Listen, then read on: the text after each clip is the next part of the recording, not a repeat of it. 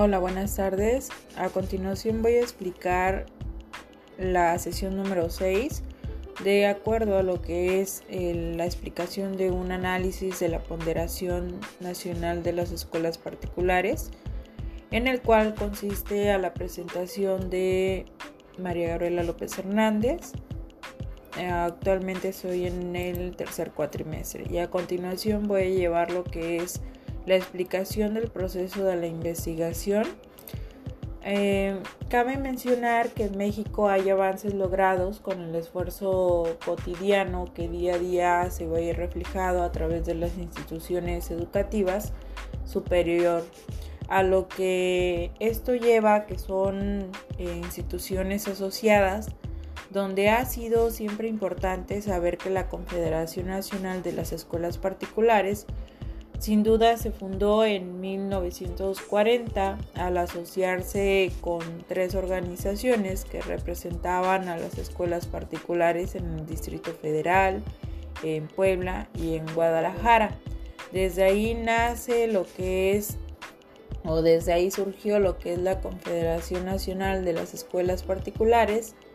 donde fue la intención de constituir un organismo de representación nacional que tuviera la función de ser interlocutor con las autoridades educativas federales y pues aún así brindar lo que es una orientación a las escuelas particulares. Con ello se este, cabe mencionar que las escuelas particulares también eh, tienen un nivel de educación muy alto de acuerdo a lo que es el desarrollo y los trabajos, tanto los programas que se van construyendo para brindar lo que es una educación favorable a todos los usuarios. Eh, con ello, eh, se constituyó legalmente en 1943 y también se registró nuevamente en 1948. Cuando este, se registra como asociación civil, bueno, en esta fecha asignada, que fue el día 13 de noviembre de 1963, desde aquellos años cabe mencionar que en los ámbitos políticos y sociales eran complicados y asimismo eh, se convirtió en un importante referente en la política educativa en México. Con ello, este, la Confederación Nacional de las Escuelas Particulares Está afiliada a la Oficina Internacional de la Educación Católica, aún así la cual representa los intereses de la Confederación ante los organismos internacionales tales como la ONU, la UNESCO, el Vaticano y entre otras por mencionar, aún así que permiten apreciar en la práctica la enorme valía de esas declaraciones de los principios para definir el ámbito de una institución. Asimismo, eh, su misión ya siempre eh, se ha enfocado a convocar a las federaciones y a las escuelas particulares del país para impulsar la organización. Aún así también a animar el encuentro y fortalecer la labor de las instituciones para ir promoviendo una educación integral, humanista y de impacto social.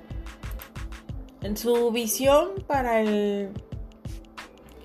2025 considerar el liderazgo en el sector educativo nacional, eh, incidiendo en política educativa y en los procesos de las comunidades educativas. ¿Cuáles van a ser los valores institucionales o qué es lo que busca una institución? Bueno, busca brindar el bien común, una integridad, eh, aún así promover lo que es la justicia, la responsabilidad, honestidad, generosidad, eh, igualdad, respeto y liderazgo. Con ello también se llevan lo que son las diferentes obligaciones que es a través de un organismo que sea de manera eh, fuerte en, consideración a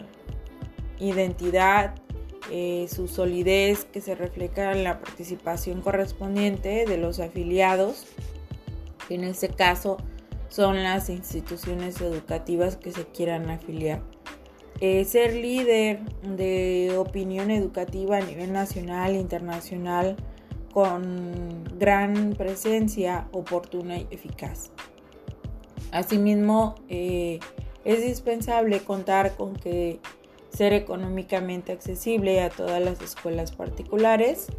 y que los alumnos aún así sean totalmente el principal motor para que la escuela siga avanzando. Hoy en día, asimismo, poder llegar o que busca este, a través de ofrecer una actualización constante a los diferentes actores en el proceso de enseñanza-aprendizaje. Para aún así, promover lo que es un aprendizaje significativo, ser más que nada humildes con, con, nuestros estudiantes, no nada más llegar, brindar conocimientos y listo, se acabó la clase, sino que busca que sean más humanistas, que sean, eh, que vea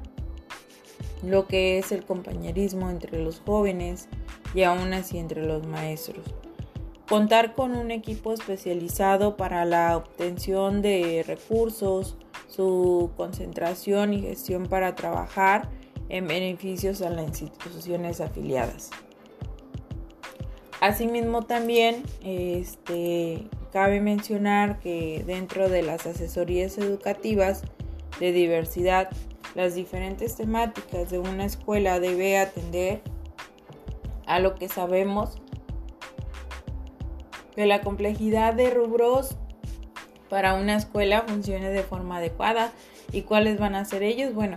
en las cuestiones legales que estén correctamente, administrativas, organizativas, eh, fiscales, en cuestión del ámbito pedagógico y un, este, ahora sí que un gran equipo para que yo o ellos funcionen de manera correcta y brinden un mejor servicio para los estudiantes. En ese caso, los servicios, bueno, a través de la, de la Confederación busca espacios a través de diálogos, de técnicas, eh, promover lo que son las herramientas, artículos que apoyen a nuestros afiliados a mejorar el servicio educativo que llegarán a ofrecer. Asimismo también se notifica a través de noticias, lo cual es el diálogo con nuestras federaciones que es primordial, por lo que aquí se encontrarán nuevos comunicados, noticias, eventos y acciones relevantes. A través de las confederaciones, bueno, sin duda este, ha sido de una, un gran organismo muy representativo de manera nacional. Que la función de ellos es ahora sí que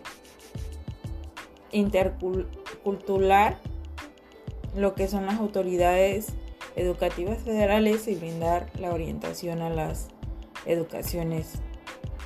particulares.